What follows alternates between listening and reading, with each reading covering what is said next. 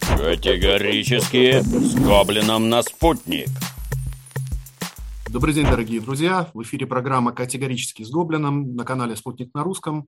И в ней мы обсуждаем самые злободневные и интересные новости вместе с публицистом, переводчиком Дмитрием Пучковым. Дмитрий Юрьевич, я приветствую вас. Здравствуйте, Павел. Дмитрий Юрьевич, э, хотел бы начать наш сегодняшний разговор, наверное, с информационной бомбы, которая разорвалась на этой неделе. Э, знаменитый, известный американский журналист Сеймур э, Херш, да, то есть рассказал в подробностях, полностью описав операцию по подрыву американцами и норвежцами наших северных потоков, э, газовых северных потоков 1 и 2. Э, Причем это тот э, Симур Херш, да, который в 70-м году опубликовал знаменитое расследование про то, как американцы практически изнасиловали и убили Э, мирных жителей во вьетнамской деревне Сангми и получил за это Пулицевскую премию, да, то есть это вот тот журналист, которому, в принципе, можно доверять, его расследованию можно доверять, и он подтвердил, что да, это он написал, и в подробностях расписал, как американские пловцы во время учений заложили, заминировали э, газопроводы «Северный поток», и потом, как бы, когда все э, ушли из зоны учений, норвежцы дистанционно да, подорвали наши северные потоки. Ну, в принципе, было понятно, да, по всем оговоркам там Байдена, Нуланд и прочих, да, было понятно о том, что как бы американцы были причастны, но сейчас все, маски сброшены. Как вы можете прокомментировать? Да они, на мой взгляд, никогда и не прятались. Еще в те времена, когда Советский Союз прокладывал газопровод Уренгой-Помары-Ужгород, там все мозги насквозь проели, то есть это была такая настолько серьезная государственная стройка, там и кино снимали, и про козни американо-германские, концерн Манесман трубы поставлял, у нас весь порт был завален этими трубами, на каждом было написано Манесман, я не знаю, сколько они, на какие деньги краски потратили. В общем, глобальное было мероприятие. И тоже хотели построить вторую ветку. Но небезызвестный президент Рейган этого сделать не дал и очень этим гордился. То есть американцам не надо, чтобы в Германию поступали дешевые российские ресурсы, потому что в таком случае Германия, высокотехнологично развитая страна, да, с дешевыми российскими ресурсами будет составлять прямую экономическую угрозу экономическому благополучию США, что недопустимо. Ну, дальше можно посмотреть, на какие методы эти замечательные люди пойдут для того, чтобы добиться своих целей. Если Рейган там как-то ловко душил политическими интригами туда-сюда, все это пресекал, ну, у него получалось вот так. Сейчас народ потупее, попроще. Ну, Байден вообще, по-моему, маразматик старый. Давайте взорвем. Взяли и взорвали. То есть они готовили это заранее готовили это для того, чтобы сломить политическую волю немцев, которые вдруг не будут поставлять оружие на Украину. А американцы целенаправленно готовили Украину к войне. И туда, в это кровавое месиво, им надо было затянуть всех. И в первую очередь немцев. Вот газопроводы взяли и взорвали. Ну, с одной стороны, да, своих целей, безусловно, добились, но с другой стороны, это же безо всяких оговорок. Это акт государственного терроризма, то есть вот уничтожение инфраструктуры. А у, у кого-то хоть вопрос возник, ну, если мы живем при капитализме, то это построено за деньги. И не просто за деньги, а за чьи-то деньги. Например, за деньги немецких концернов, которые туда вложились миллиардами евро. И, и, и ничего, все утерлись, и все хорошо.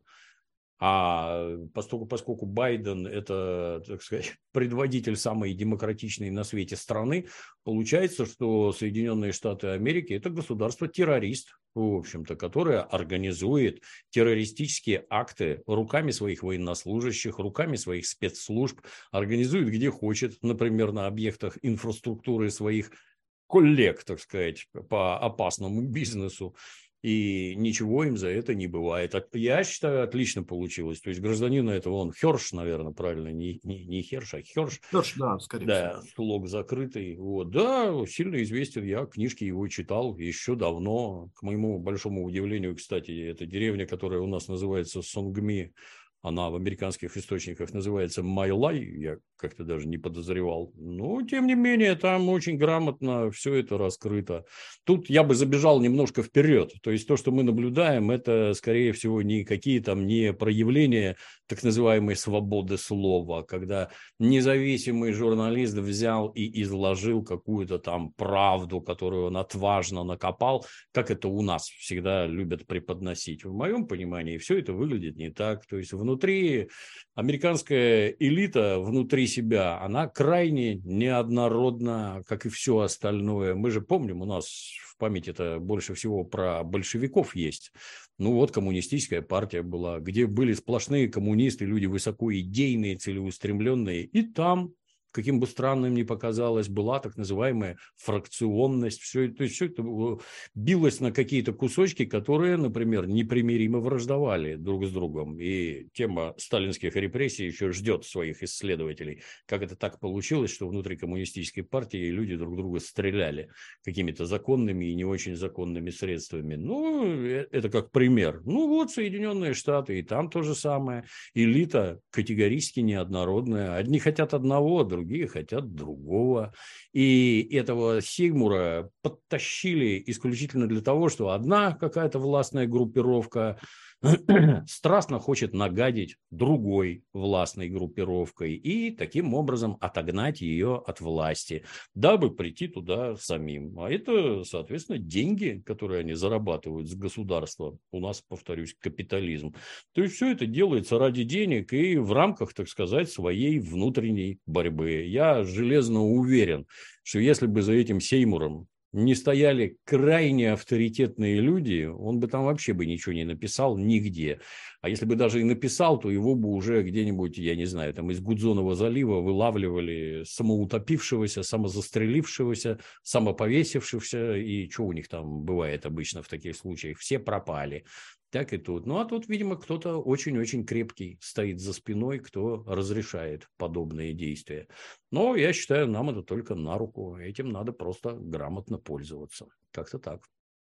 Ну, я вот, э, честно говоря, даже потом э, посмотрю, да, то есть сейчас же идет обострение как раз-таки борьбы республиканцев с демократами, да, и я вот посмотрю, а что было в 70-х, э, кто был, так сказать, при власти, кто мог помочь Хершу получить вот эту информацию по Вьетнаму, и кто на самом деле может сейчас, да, то есть если и там, и там были республиканцы, тогда, в принципе, более не менее понятно, кто заинтересован в сливе этой информации. Кто против кого дружит, да. Ну да, ну и самое примечательное, вы уже упомянули, самое примечательное о том, что а, все, все это было заминировано еще в 2021 году, да, то есть план был разработан да, в 2021 да, году, то есть не, не заминировано, а именно запланировано и распланировано в 2021 году, то есть задолго, далеко, далеко до, задолго до начала специальной военной операции. Да, естественно, все планируется. Знаете, это все время вызывает истерический смех, как э, когда-то, когда ломали Советский Союз, его непрерывно обвиняли в том, что в Советском Союзе административно-командная экономика, и там все планируют. А вот посмотрите, а вот на Западе ничего не планируют, там невидимая рука рынка сама все распределяет. В итоге, естественно, все это оказалось дикая чушь, что с планированием на Западе все настолько хорошо, что никаким нашим коммунистам даже и не снилось, там, ни с пятилетками, ни, с десятилетками, ни с чем. И все эти сказки, что а вот тут вот зачесалось, и сразу у нас 10 разновидностей айфона. Нет, это не так. Точно так же и в политических действиях есть какой-то горизонт планирования, там, не знаю, 10 лет, 20, 30, 50, 100. Вот э, небезызвестная Rent Corporation, если правильно помню, так называется, она...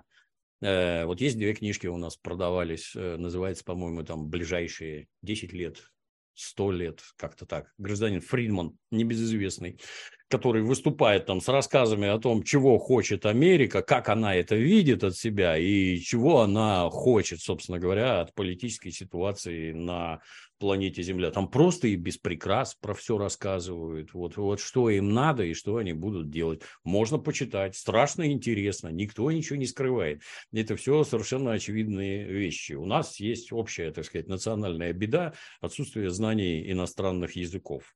Уж английский в наши времена знать надо абсолютно всем. Вот как только выучишь, там натурально бездны отверзаются, потому что они ничего не прячут вообще, ничего не прячут. Мы им не нужны. У нас многие читали там переводную книжку Збигнева Бжезинского «Великая шахматная доска». Ну, там тоже на пальцах примерно понятно, чего они хотят и что они будут делать. Я повторюсь, никто этого не скрывает. Нам уготовлена роль ну, наверное, совсем грубо, так, жертвенного животного. Вот нас надо убить, страну, расчленить на куски, и вон там как какая-то недавно там эта польская мерзавка какая-то, где в этой их, как она у них называется, в Сейме, с выступлениями, нет никакой русской нефти, нет никакого там русских полезных ископаемых, это вот башкирская нефть, а ископаемые чеченские, а это вот это, это все принадлежит совершенно другим народам, и вот расчлененная Россия должна это осознавать. Ну, никто ничего не прячет, надо просто ознакомиться. Дмитрий Юрьевич, э, следующая тема, которую хотел бы поднять, это трагедия в Турции, землетрясение, которое, по последним данным, уже унесло жизни более 14 тысяч человек, эм, много тысяч пострадавших, разрушены дома, ну, бог с ними, с домами. Самое главное, человеческие многочисленные жертвы.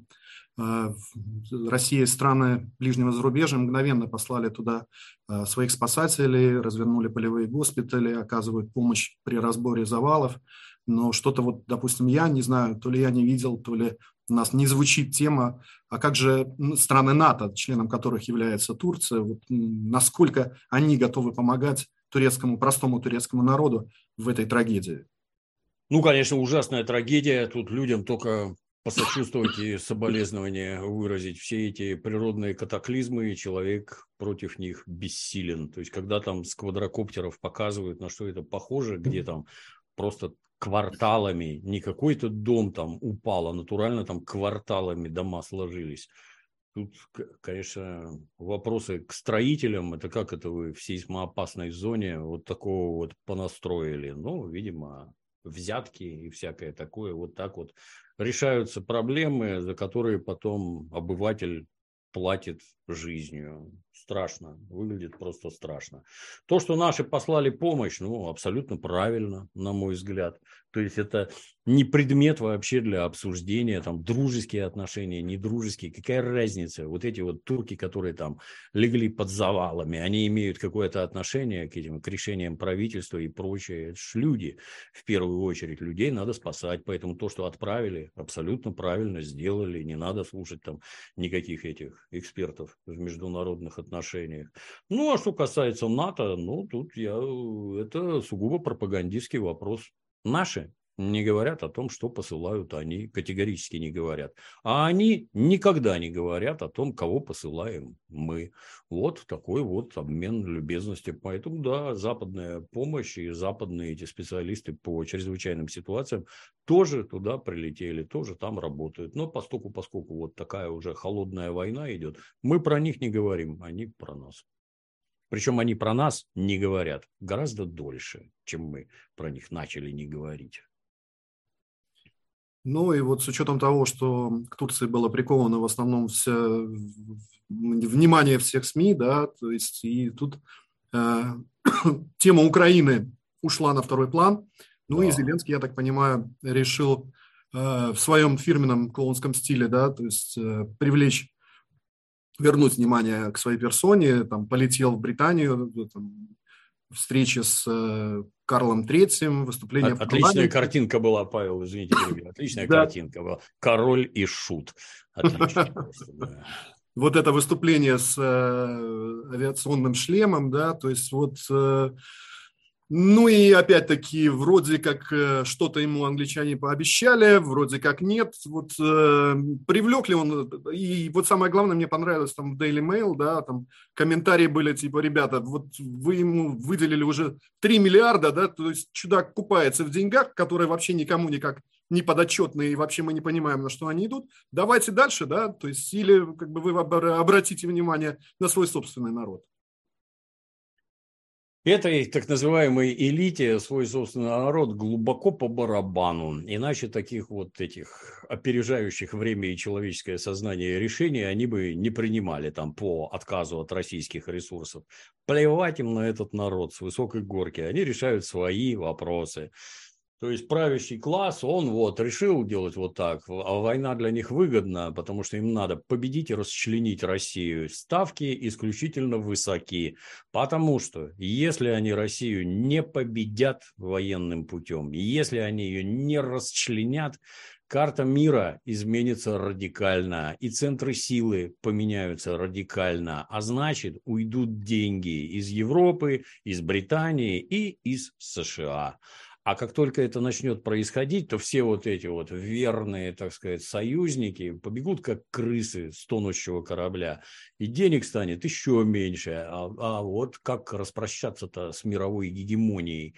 И это никаким боком недопустимо. Вы обратите внимание, кстати, э, дорогие слушатели, что на Западе что-то не звучат никакие призывы к тому, что а давайте-ка сядем за стол переговоров и решим это миром. Почему не звучат? Потому что они железно уверены в своей победе. Да, биться будут до последнего украинца, это ни у кого никаких сомнений не вызывает, но ни о каком мире и речи даже не идет. Нужен им Зеленский? Да, конечно, нужен, да. Вот поехал как клоун. Ну, я не знаю, лично у меня э, все вот эти вот идиотские визиты привезли транспортным самолетом военным. Это что такое? Ты представитель какой-то суверенной державы, у тебя свой-то самолет есть, как у президента. У тебя там, может, какой-нибудь это автомобиль есть, на котором лично тебя возят. Мы наблюдаем за разными иностранными делегациями. То есть это самый верхний уровень между государствами. А ты тут что, на солдатской лавочке прилетел? Прикольно у вас получается. Это что, тебя папуаса, белые хозяева, вывозят к себе, а потом отвозят обратно? Ну, выглядит именно так. Какие-то дурацкие записи на станции метро. Что ты там это, в своих опять там нестиранных штанах, вонючей этой, от нее, по-моему, даже с экрана воняет от этой майки затасканной зеленой, изображает из себя там какого-то военного. Ну, замечу, что морда у него уже совершенно зашуганная, там эти бегающие глазки крысиные, трясет всего опять, неизвестно, что принимал и в каких количествах. Вы ему хоть капельницы ставьте перед серьезными мероприятиями, успокоительные. А толку никакого. То есть вся вот эта вот движуха, ну, я не знаю, вы помните, как Порошенко там тряс какими-то российскими паспортами, принес кусок автобуса, побитого осколками, там, выступать в этом, в, в Евросоюзе. Этот приволок какой-то шлем от привида Киева. Вроде недавно объясняли, что это же брехня про, всего, про всех этих ваших там мегаистребителей. Расскажите лучше, сколько самолетов у вас завалили вместе с вашими привидами. У нас есть свобода, дайте нам крылья. Боже мой, сейчас все разрыдаются просто. Вот настолько вот эти вот дешевые, я не знаю, вот именно дешевые жесты смотреть отвратительно. Но, по всей видимости, на дураков как-то это дело действует. Ну, а поскольку большинство населения, оно тупо оболванено пропагандой, им, наверное, заходит. Хотя наиболее борзые, да, куда, а куда деньги-то дели? Уже официально говорят, что этот самый Зеленский уже самый богатый человек в Европе. Может, они что-то знают, куда он там деньги крысит и складывает. Может, им видно, на какие счета что ложится. Ну, я подозреваю, что как только все это грохнется, узнаем массу интересного. Ну, вот вы как упомянули уже, да, то есть шоу э, продолжилось дальше в Париже, да, э, во время визита которого Зеленского туда, да, то есть Макрон наградил его орденом почетного легиона, да, то есть это тем орденом, который когда-то Наполеон так сказать, ввел для, для офицеров и для людей, которые положили свои жизни и совершали подвиги во имя Франции, да, вот это совсем уже обесценивание э, когда-то самого, ну, наверное, э, самого известного ордена в Европе. Ну, это же политические решения, то есть а они все время такие. Как в Британии какой-нибудь сэр Элтон Джон Многих это, наверное, бесит, но уже приходится смириться. И что-то не видно людей, которые пошли бы к Букингемскому дворцу и свои эти звания сыров там метнули на крылец, ну, на крыльцо. Ну, куда деваться? Вот, вот так. так и Зеленский. За какие заслуги? За предводительство нацистов и каких-то конченых тварей, которые расстреливают пленных. Не-не-не, это мы не видим, это мы не знаем, это не считается. А так он герой. Вот тебе орден почетного легиона. Ну, боюсь, что это точно так же ничего не изменит абсолютно. Ни в его судьбе, ни в судьбе страны под названием Украина. Ну, они все дружно, там и Шольц, э, который был в Париже, и Зеленский, и Макрон, э, сегодня все в, э, находятся в Брюсселе, где, где глав, Совет глав государства Европейского Союза да, резко поменял повестку дня, да, то есть должны были говорить про мигрантов, должны были говорить про пособия и так далее, но с, в связи с этим прилетом Зеленского повестка дня резко меняется, и вот эксперты оценивают о том, что сегодня-завтра эти заседания будут идти, и, э, скорее всего, да, то есть э, страны Евросоюза в какой-то косвенной завуалированной форме да, подпишутся под началом какой-то войны с Россией, уже достаточно прямой войны Евросоюза с Россией. Насколько вот вероятно такое заявление и насколько оно будет соответствовать реальности, действительности, исходя, допустим, из позиции той же самой Венгрии. Ну, я с вами решительно соглашусь. Все это делается только для того, чтобы отодвинуть трагедию в Турции на задний план. Это, это ключевое, и это раз. Второе, относительно там Евросоюза, ну, Евросоюз это не военный союз. Военный союз это НАТО. Вступление страны НАТО в боевые действия против России – мгновенно обозначает нанесение ядерных ударов по этим самым странам. Тут никто не думать, не цаскаться, я так полагаю, не будет. Поэтому в прямую конфронтацию с нами, э, что-то у меня сильные сомнения, что они полезут. Давать танки, давать самолеты, давать деньги, поставлять хорошие наркотики, там каких-нибудь этих наемников засылать, это да, лезть в прямой конфликт, что-то сомневаюсь. Ну, то есть ограничиться, как обычно, какими-то условно такими да. заявлениями. Ну, может, чего-то больше. Давайте там больше гаубиц, больше хаймарсов, польских экипажей там с крабами нагоним еще больше. Ну, такое, да, в этом не сомневаюсь. А в плане того, чтобы это Евросоюз, обратите внимание, даже Украина нам никакой войны не объявляла подсказки там про агрессию и прочее, никакой войны они нам не объявляли. Почему? Ну, потому что это повлечет такие политические последствия, которые даже этой, не знаю, каким цензурным словом назвать, Украине, вот даже им это не надо. При всем состоянии дел внутри страны, если Германия вдруг захочет принять участие в боевых действиях, ну, перебор, на мой взгляд. Ну, вы вот э, упомянули польских наемников, и я как раз э, перед, нашей, сейчас, э, перед нашим эфиром видел сообщение о том, что ну, сейчас надо упомянуть о том, что практически треть Артемовская уже освобождена российскими войсками, да, то есть угу. идет, как вы правильно сказали, битва до последнего украинца, туда, в этот котел, да, который потихонечку замыкается, бросают уже там абсолютно неподготовленные силы, которые там перемалывают. Так вот, э, обнаружили э, несколько, так сказать, тел, причем эти тела были обезглавлены. Да? То есть вот э, сейчас пытаются даже украинские, ну не знаю, там спецслужбы скрыть о том, что воюют на их стороне наемники. А почему наемники? Потому что даже в обезглавленных телах нашли польские телефоны и так далее, и вычислили, что как минимум одного гражданина Польши, который там сейчас вот перемололся под Артемовском. Ну, это, я не знаю, решения какие-то на уровне тупорылого колхоза абсолютно. Есть сейчас для многих, наверное, на Украине открытие, есть генетические экспертизы. То есть, когда берут образцы тканей, крови, без разницы чего, из трупа, лежалого, свежего, с головой, без головы, идентифицируются со стопроцентной точностью. Нет никакой... Бошки, дорогие нацисты, рубите друг другу. Это гораздо продуктивнее и полезнее как для вас, так и для окружающих будет. А трупам э, зачем отрубать головы? Они что там с собой в рюкзаках уносят или что они? Ну, и пометуя там дело журналиста Гангадзе и их национальные традиции, как они там 10 лет с этой головой бегали, ну, наверное, да, для них это какое-то священнодейство, по всей видимости. Нет, всех опознают, не переживайте, всех опознают.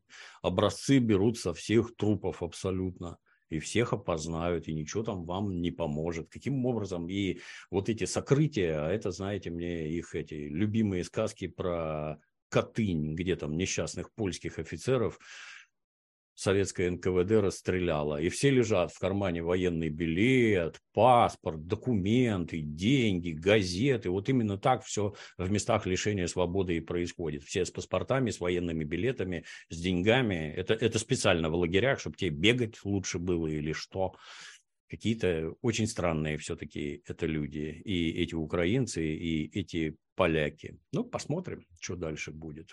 Помните, там у них какая-то дивизия, я уже забыл, где там населенный пункт, в каком-то населенном пункте, что там жители близлежащих домов жалуются, что возле воинской части там воинское кладбище, и там целыми днями эти при захоронении салюты гремят, что вы уже задрали, невозможно жить нормально, стрельба целый день. А вот они уже там 1200 человек похоронили.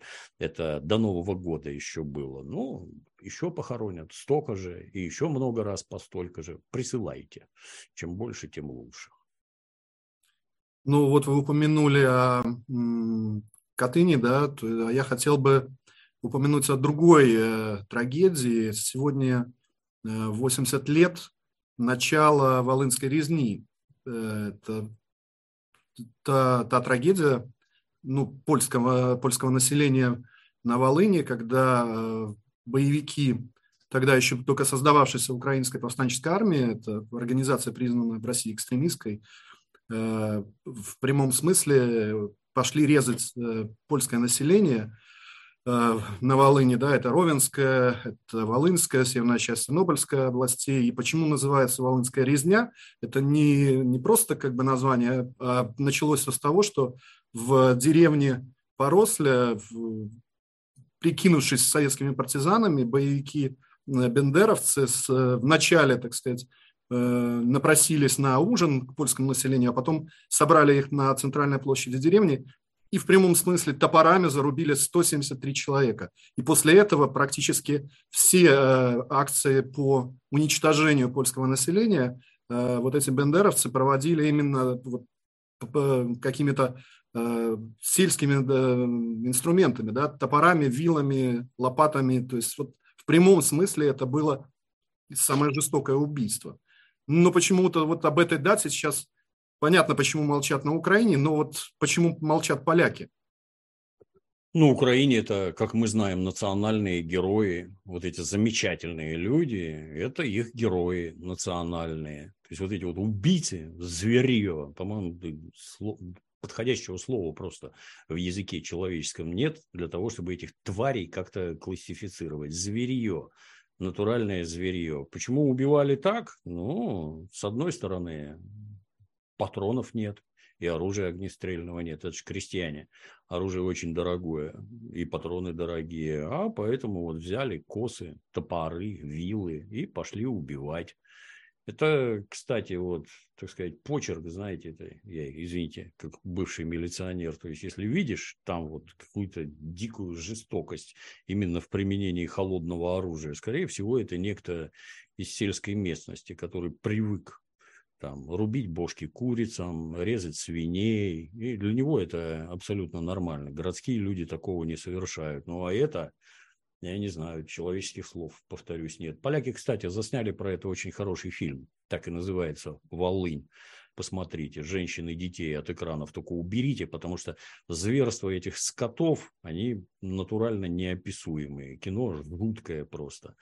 Как такое можно простить? Ну, я считаю, нельзя и не простят никогда. То есть в настоящий момент для польских властей это такая ситуативный подход. Вот сейчас нам надо с этими тварями дружить против русских, потому что глобальная задача – это сокрушение России и получение доступа к бесплатным ресурсам. Это гораздо важнее. Но вот сейчас на данном историческом отрезке надо забыть все разногласия с украинскими нацистами. поскольку мы воюем сейчас руками украинских нацистов, то пока надо помолчать. Когда все это закончится, а эти дурачки уже там полякам надавали равных прав политических, это подразумевает, что поляки вот-вот войдут в западные области Украины. Они к этому очень сильно готовятся. Ну вот, когда они войдут, то перво-наперво они займутся реституцией, то есть возвращением движимого, недвижимого имущества, на что у них документы остались, а они остались.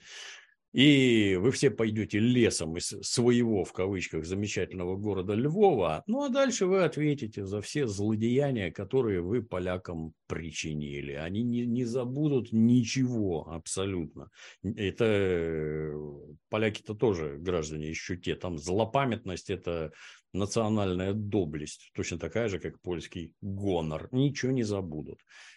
Плакать будете кровавыми слизьми, но будет поздно. Это вам не русские, которые все вам простили, всех этих ваших бандеровских тварей выпустили из лагерей и отправили дальше мирно жить, а вы вот так отплатили. Ну, посмотрите, как это бывает с другими, не с такими злобными, как русские. Посмотрите, как это будет с поляками. Наблюдать натурально омерзительно. Ну, по омерзительности это превосходит только некоторые действия государства Израиль посол в Германии, Израиля, который сообщает, мы, да, мы Украине помогаем очень сильно, не афишируем, но помогаем гораздо сильнее, чем вам может показаться. Вот это вот вообще прекрасно.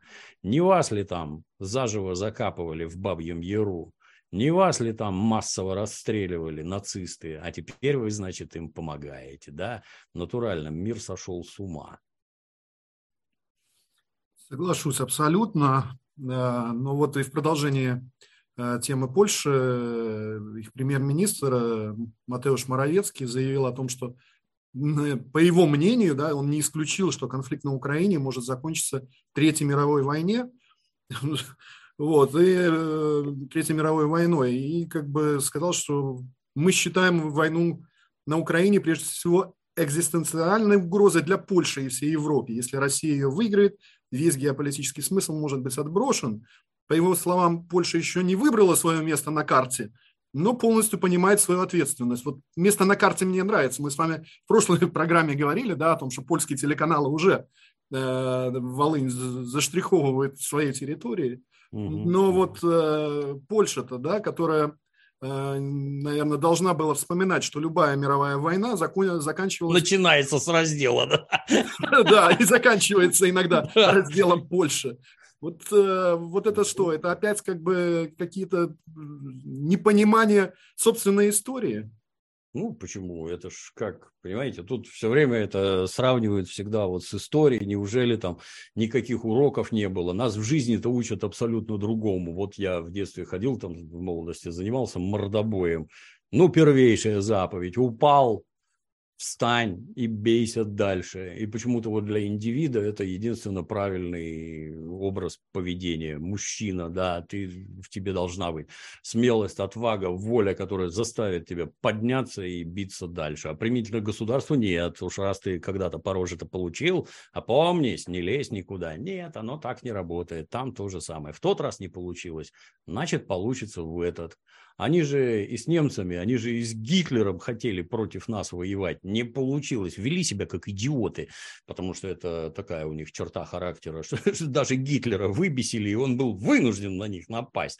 Гитлера самого, так сказать, разбесили. Ну, теперь у них другой хозяин.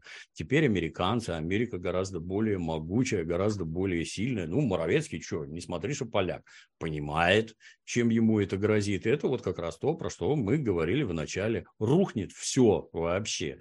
Если Россия победит, прежнего миропорядка не будет. А они, обратите внимание, у них теперь через раз звучит про New World Order, то есть новый мировой порядок. Мама дорогая, это ж Гитлер то же самое говорил. У него же тоже был новый мировой порядок. И вдруг как-то не случилось, а? Вот ведь как неудачно-то пошло. Ну, что, пусть попробует. Это у них не первый раз и не первый раз одинаково закончится, я так думаю. А так соображает, да, смотри, молодец. Да, продолжим тему уроков истории, да, и невыученных уроков да. истории. завтра годовщина выступления Владимира Владимировича на Мюнхенской конференции по вопросам политики безопасности, да, которую ну, уже называют достаточно знаковой речью, в которой он тогда четко обозначил, э, скажем так, э, опасения России по поводу э, безопасности не только собственной, но и общей безопасности в Европе. Да. Это можно вспомнить и о том, что он говорил, что не может быть однополярного мира – с, э, скажем так, с управлением всем миром из США. Это не может быть подмены решений ООН, решениями НАТО и Евросоюза, о которых э, тогда говорил э, министр обороны Италии, по-моему. Тогда же он говорил о роли ОБСЕ, о том, что она должна заниматься своей собственной работой. Да. А мы потом видели, как ОБСЕ на Украине занималась разведкой, да, а данные с их дронов поступали в ВСУ для, так сказать, и намечали цели по ударов по мирным э, городам и селам Донбасса. Там же он говорил о проблеме бедности, да, и о том, что страны одной рукой э, туда поставляют гуманитарную помощь, э, якобы гуманитарную помощь, да, а с другой стороны, там же, скажем так, приходит туда мировые корпорации, да, и там ведут свои дела. Ну, то есть там было слишком много. Вот угу. И про расширение НАТО там э, очень сильно у него был да, да, да. момент речи. Вот почему вот тогда Европа, да, не услышала вот это предупреждение России, которое, как мы видим, да, спустя 16 лет, ну вот один в один, да, то есть практически все пункты, о которых тогда говорил Владимир Путин, практически все пункты реализованы сейчас со стороны Запада. Ну, почему не услышали? Все все слышат, все все видят, все все прекрасно понимают. Вопрос-то в другом. А у вас есть достаточно сил, чтобы нам противостоять? Вот нам разведка докладывает, что нет. У вас нет вообще никаких сил. Когда какой-нибудь президент Обама говорит, что российская экономика порвана в клочья, я вас уверяю, это он не от себя тяну порит, это он изучил доклады, насколько мощный экономический удар нанесен по Российской Федерации, все, она от этого не оправится. Так ему сообщают. На основании вот этих данных они строят свою внешнюю политику. Дураки в разведке, ну, по всей видимости, в каких-то участках, безусловно, да, падение профессионализма, оно на всем глобусе наблюдается, в том числе и у нас. То, что Владимир Владимирович говорит, говорил и говорит совершенно очевидные вещи, ну, да, а мы сильнее, ага, мы вот так сделаем. Захотим, газопроводы взорвем, захотим, украинских нацистов на вас натравим, а вы чего, а тут вы чего, а если вот так, а вы что? И ответ-то на все это ровно один. Для того, чтобы с тобой считались и твои слова внимательно слушали, у тебя должна быть могучая экономика, которая содержит могучую армию. И никаких других способов решения международных проблем просто нет. Слабое, хорошо, у вас вот осталось наследие от большевиков в виде там гигантского количества военной техники и боеприпасов а экономика не издюжит. Сейчас вот мы вас душить начнем, и все. Эти боеприпасы кончатся, а новых вы не произведете. Мы же вам закрывали все заводы, там тракторные, танковые, без разницы. Все заводы закрывали, когда наш национальный предатель, гражданин Ельцин, сливал все российские интересы, а прибывшие сюда сотрудники ЦРУ под личиной, так сказать, этих бизнесменов и прочее, давайте мы купим это предприятие, давайте приватизируем вот то. Да, купили это, это, это, а потом что-то не заладилось. Вы знаете, мы их обанкротим и сживем с лица земли. Вот я здесь вот сижу, например, где у меня контора. Это бывшие советские производства, где распилили все станки и продали на черный металл. Вот так получилось. Но так если они так старательно все это разрушали и теперь не видят в нас никакой экономической мощи, то что ж им бояться-то? Ну, нет у нас ничего. Нет, ну, да, и даже, понимаете, в их понимании, как мне кажется, вот, э, вот украинская армия, натасканная, надрессированная, она в их понимании должна была действовать так ловко и резко, вот они бы напрыгнули, например, как и планировалось, на Донецк и Луганск. Я не сомневаюсь, что они бы их взяли. Нет, там про все эти, под все эти сказки про российские войска, которые на Донбассе стоят, никого там не было. А вот нацисты взяли бы и Донецк, и Луганск, и устроили бы там, ну, условно, Хорватию номер два. Геноцид, концлагеря и массовое убийство людей. Если бы мы туда полезли после взятия, жертв было бы на порядке больше и с нашей стороны, и с их. Ну, получилось вот так. А то, что мы сделали, ну, в моем понимании, это знаете, вот когда пожар в степи, вот на вас идет так называемый пал, спасение есть ровно одно, со своей стороны зажечь траву, и чтобы пал пошел навстречу от вас.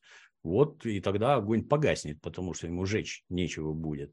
Ну вот это мы и сделали. Успешно ли? Ну не очень, на мой взгляд. То есть жертвы есть и с нашей стороны. Война это всегда нехорошо. Но они со своей стороны твердо уверены, все у них хорошо. Я повторюсь, никаких призывов о мирных переговорах вообще не звучит. А поскольку, поскольку главное в этом деле вовсе не Украина, а Соединенные Штаты и Германия, то что, у них все идет хорошо, посмотрите.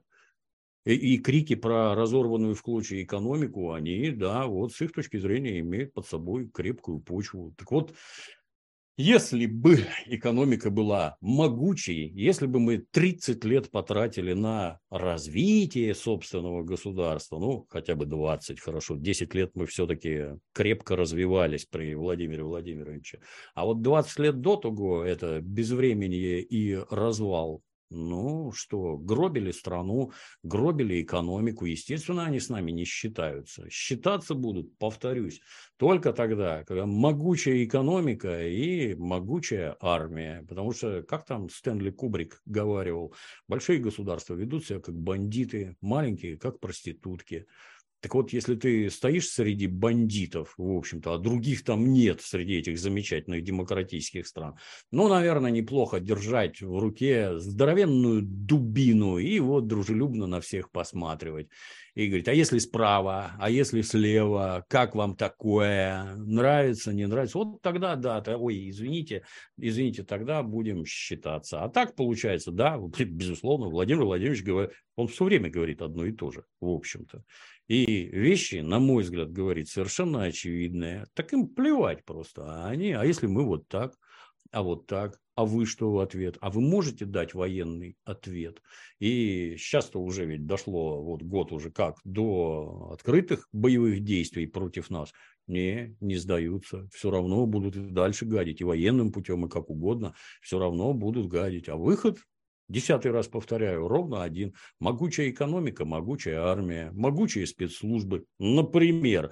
Потому что пока мы там что-то отвечаем на Украине, а непонятно, почему мы не помогаем американским неграм, например. Не надо подогреть, чтобы у них там восстание за восстанием шло. Они им пусть за 200 лет рабства ответят. Почему индейцам не помогаем? Почему латиносов не направляем мощным потоком через южные границы? Надо им проблемы создавать внутри.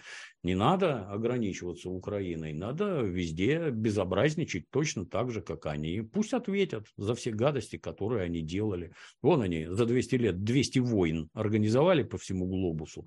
Отвечайте, пришла пора платить по векселям. Как-то так. Ну вот, говоря про даты и говоря про спецслужбы, 11-12 э, февраля, но уже 15 года э, в Минске нормандская четверка приняла так называемое вот Минские соглашения, продолжение Минских соглашений, да, правильно он назывался, по-моему, комплекс мер по выполнению Минских соглашений, которые были заключены там еще в 2014 году и так далее. И ну, вот реально в конце 22 года, да, и Меркель, и Алант, и Порошенко в один голос практически заявили о том, что никто и не собирался на Западе выполнять эти Минские соглашения, и что они заключались только с одной целью, да, это дать э, время вооружить э, силы армии Украины против России, да, имеется в виду против Донбасса, против э, Крыма, против ну и фактически против России. Вот э, неужели как бы вот за все это время наши спецслужбы не просчитали вот этот вот вариант, ну не знаю, как бы не просчитали, э, не было данных, да, о том, что все вот это вот э, получается было сделано только с одним условием, да, чтобы оттянуть время на и обучить, и поставить туда вооружение России, э, Украине конкретно против России? Ну, с одной стороны, никто ничего не объясняет э, с нашей стороны, как оно было на самом деле. А то, что говорят они, это сугубо идеологический посыл. Вы считаете, что ваше руководство умное, да? Посмотрите, как мы ловко всех ваших-то облапошили, а особенно известно кого. О, кто умный-то, посмотрите как мы вас, как лохов-то вообще вот шваркнули, просто, просто вообще не задумываясь, вот так вот мы великолепны. А ваше руководство никто. На что это направлено? Сугубо на подъем, так сказать, ну, условно скажем, всенародного недовольства руководством страны, а значит, свержение правящего строя, я не знаю, как правильно назвать, государственный переворот, короче. С одной стороны, это говорится именно для этого. С другой стороны, врали ли они на самом деле? Безусловно, врали. Они все время врут. Как это, знаете? Как, как понять, что политик врет? Врет. Он открывает рот, и у него шевелятся губы. Это вот когда он говорит, значит, он врет, всегда врет. Нельзя верить ничему. Ну, а если смотреть с нашей стороны, ну, а я не знаю, вот лично я, например, мне непонятно, а вот страна действительно готова к ведению боевых действий, готова настолько, вот прям вот мы сейчас как леопард, как прыгнем и всех порвем. Вот год операции прошел, что-то так не кажется. Вскрыто такое огромное количество недостатков, что когда начинают говорить, а вот надо было в 2014 году, надо было все это делать, ну, может и надо, а мы тогда точно могли а у нас было столько оружия, а было подготовлено столько людей. Это же тоже вопросы настолько специфические, что ну кто нам рассказывал 30 лет про то, что больше не нужна призывная армия, солдатам не надо по два года служить, им еще и воевать не надо этим солдатам. Это тоже бред само по себе. Год отслужил, нет, солдата нельзя на боевые действия отправлять. Только дембельнулся, на следующий день добро пожаловать в войска, уже годишься. Ну что это за чушь вообще? Ну и все эти сказки про какие-то мега-спецподразделения, которые решат все задачи. Я уж сто раз повторялся, повторюсь еще раз. Посадите какого-нибудь мега-спецназовца в окоп, а возле него солдата, прослужившего год. Я вас уверяю, перед снарядом 152 миллиметра они абсолютно равны. И боевые конфликты вот такого типа в стране, такой, как Россия, с такой территорией и с таким населением, может решать только призывная армия, огромная, содержать которую может только здоровенная экономика. А экономика эта должна быть зациклена сама на себя. Не так, что мы что захотим, то за нефть купим, а вам не продадут, как теперь выяснилось. А спецвойска ничего не решают в конфликтах такого типа и масштаба. Ну и вопрос у меня. Восемь лет они готовились, так я так подозреваю, и мы готовились, и боевые действия начались. Опять-таки нет как-то никакого этого повода не доверять президенту. Когда он говорит, что вынудили, то, наверное, никто и не хотел. Нам эта война нафиг не нужна вообще. Там люди наши гибнут. Не надо нам это ни под каким соусом. Но пришлось вот так. И пришлось, не знаю, когда пыль осядет, наверное, выяснится, что, как всегда, момент был сильно неподходящий, мы были не сильно готовы, но получилось вот так. А то, что они сволочи, ну, не знаю, меня этому с детства учили, в общем-то, что они сволочи. В Советском Союзе это ни у кого никаких сомнений не вызывало. Запад – это однозначно враг. Так, собственно, и получилось.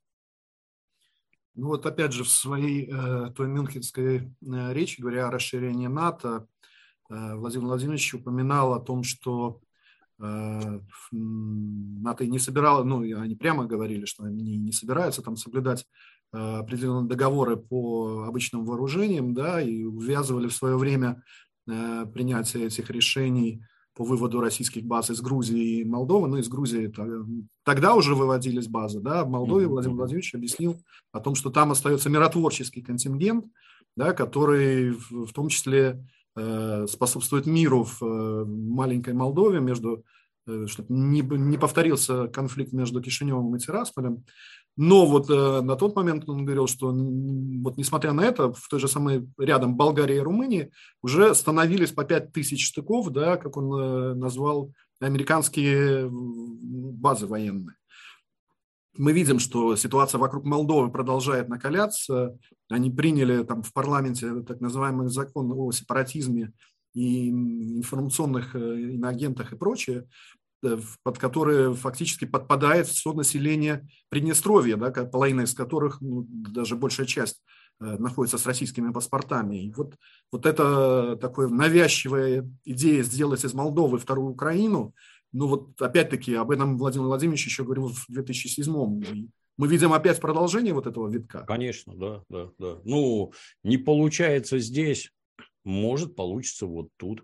Если организовать один очаг вооруженной борьбы, ну, это хорошо, это ослабляет Россию. Два очага, ну, наверное, гораздо лучше, чем один. Если в одном что-то не заладилось, давай другой давай третий по всей границе, давайте там раздувать какой-нибудь национализм в Казахстане, вступление в НАТО в Молдове, тут денег дадим, там денег дадим, там.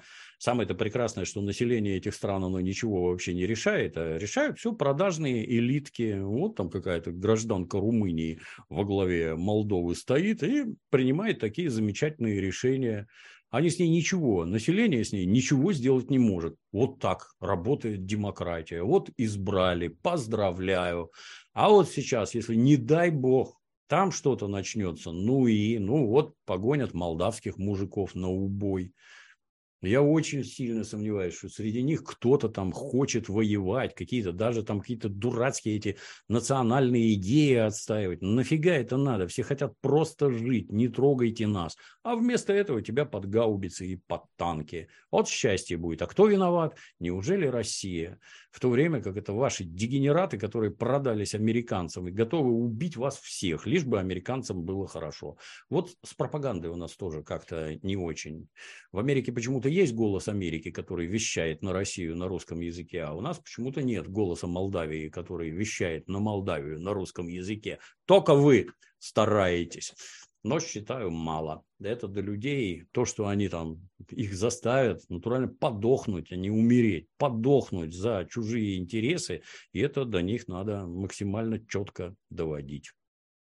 Ну и как раз на этой неделе вышел там э, большой фильм расследование, в котором четко было показано, что вот Молдова это абсолютно, э, скажем так, сыгравшая карта Сороса, да, который, в которой все его, так сказать, э, планы осуществились на 100%. Да, то есть вот, да, да, печально, да.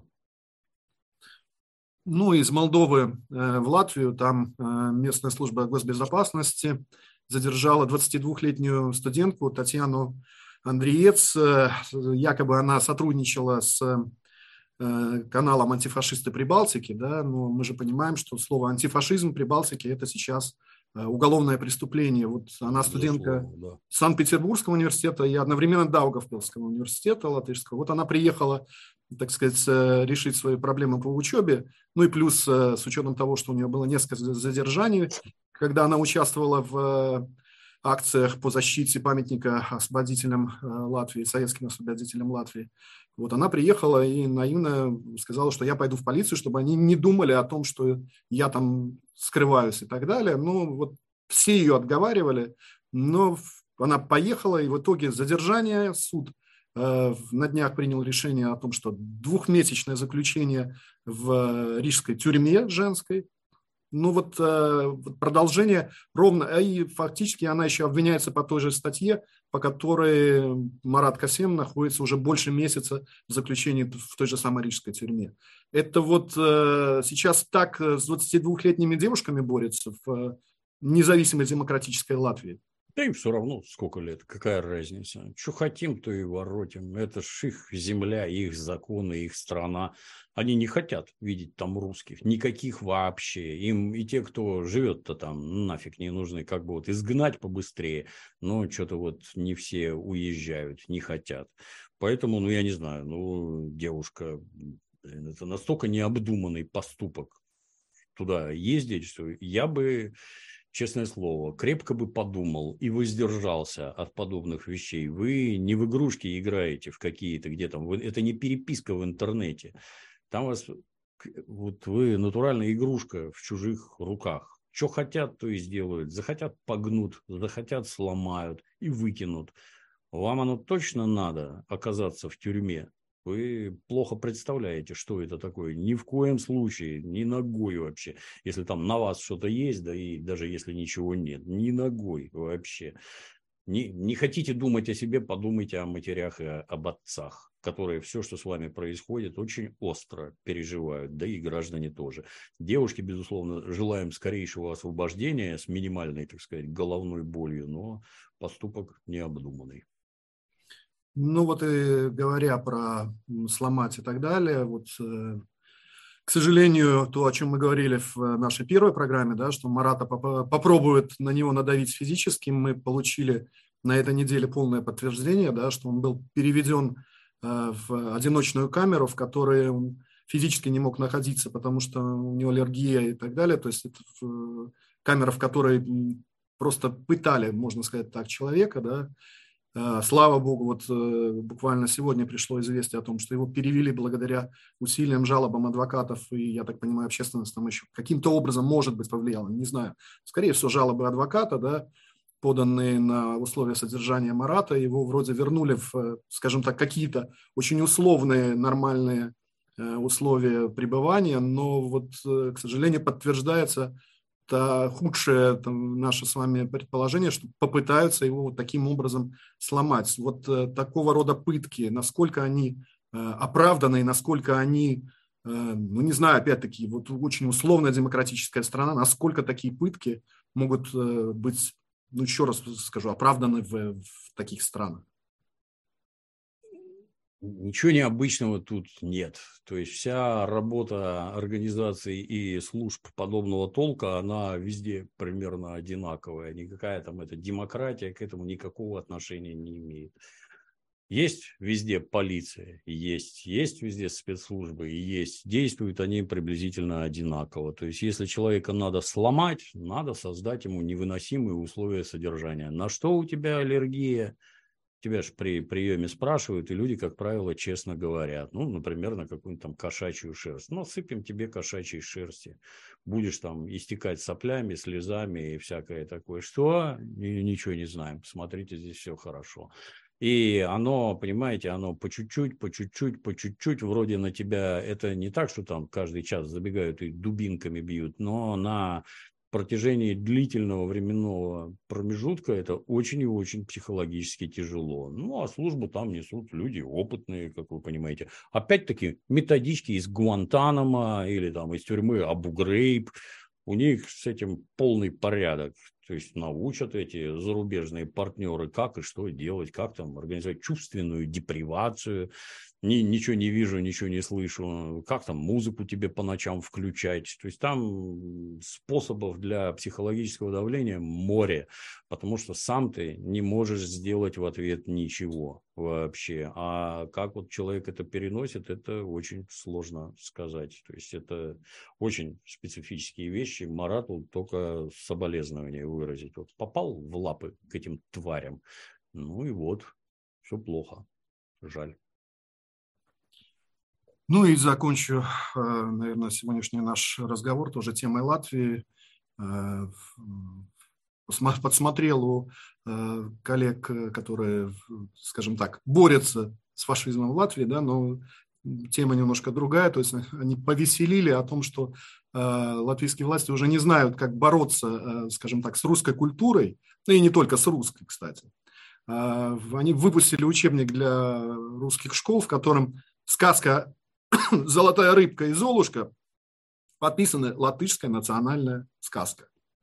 То есть вот Пушкин, Перо и так далее, все как бы, все пошли куда-то гулять. Да? Это латышская национальная сказка. Вот э, это куда, куда может дальше завести вот эта борьба, не знаю, там, ладно, с русской, да, с мировой культурой боретесь и так далее? Ну, это как древние укры, как там, протоукры вырыли 140 тысяч лет назад зародились. Все национальности на Земле произошли от укров. Укры вырыли Черное море, а из вырытой земли насыпали Кавказ и прочий, прочий бред. Но когда нет ничего своего, и говорить-то, собственно, не о чем. Что всю вашу это, цивилизацию, так называемую, построили немцы. Еще, по-моему, в 20 веке там всем этим латышам находиться, например, на территории Риги после 22 часов было запрещено. Потому что вы люди, не совсем люди, ну, условно, второго сорта. Вам тут не место. Беги к себе на хутор и там сиди. А тут живут приличные люди, арийцы, немцы. Ну вот, вылезшие из-под сапога, точнее не вылезшая, а советская власть их оттуда выпустила. Ну, теперь вот расправили крылья. Своей истории нет. Сейчас мы насытим это каким-то чудовищным бредом. Ну, не первый раз наблюдаем, так у всех.